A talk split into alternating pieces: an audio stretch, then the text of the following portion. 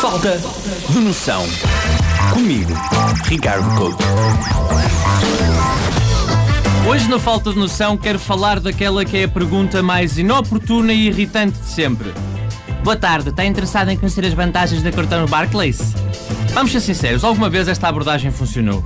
É impossível. Só há dois tipos de reações a estas pessoas dos bancos que nos abordam do nada em centros comerciais. Curiosamente, a primeira é um tipo de reação que eu tenho muito na minha vida amorosa. São aquelas pessoas que mal veem o estaminé do banco, ou no meu caso a minha cara, dizem logo: Não, não, não, não, não, não estou interessado, não, não, não. Depois, há aquelas pessoas que vão meio distraídas e quando dão por elas já estão a meio da conversa. Segue-se uma pausa muito constrangedora até finalmente soltarem: Pois, de momento não estou interessado, mas, mas eu dei-me o panfleto. Agora, imagine o que é transpor isto para a vida amorosa. Estava eu na noite, imaginem, conheci uma rapariga, ela dizia-me que o momento não estava disponível e eu entregava-lhe um currículo. Olha, agora não queres, mas de futuro, caso precises, tens o meu contacto. Eu sinto que o problema destas abordagens bancárias é o facto de não serem credíveis. Nós somos tugas, ou seja, desconfiados por natureza. Não acreditamos em nenhuma daquelas vantagens prometidas.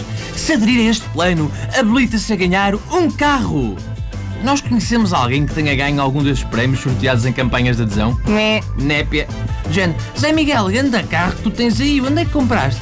Ah, não comprei, sabes? Saiu-me depois de ter feito uma nova apólice de seguro. E o Zé Miguel anda no gamanço. É logo a primeira coisa que a gente pensa. Quando a esmola é grande, o pobre desconfia. Ok, eu vou aderir a uma nova conta de poupança com uma taxa de juros de 10%, desconto-se em todas as lojas e ainda posso ganhar um carro. Tá bem, mas qual é o rim que me vão tirar? Também não ajuda nestas abordagens quando a pessoa que nos interpela dá o seu próprio exemplo. Ah, eu próprio fiz este cartão e estou muito contente com as vantagens. Sim, a tua vida está tão bem que estás vestido de fato a abordar estranhos num centro comercial. Além de mais, o teu local de trabalho é num estaminé igual ao daquelas pessoas que estão nos supermercados a fazer degustações. Pelo menos essas pessoas eu respeito. Houvesse um cartão de crédito só para enchidos e tinha eu já penhorado a minha casa. É uma questão de tempo até as técnicas de venda desta gente ficarem ainda mais agressivas. É que elas vão deixar os corredores dos centros comerciais e passar para as lojas mesmo. Abrimos um frigorífico na borda e aparece-nos um tipo: quer fazer um seguro? Experimentamos umas calças na Zara e temos um gajo a vender-nos uma conta poupança no provador. Pá, se é para fazerem marketing agressivo numa situação tão casual, usem produtos que surpreendam as pessoas. É que ninguém olha para um expositor com uma taxa de juros e pensa: olha, enquanto faço tempo até chegar a minha mãe, vou pedir crédito para uma casa.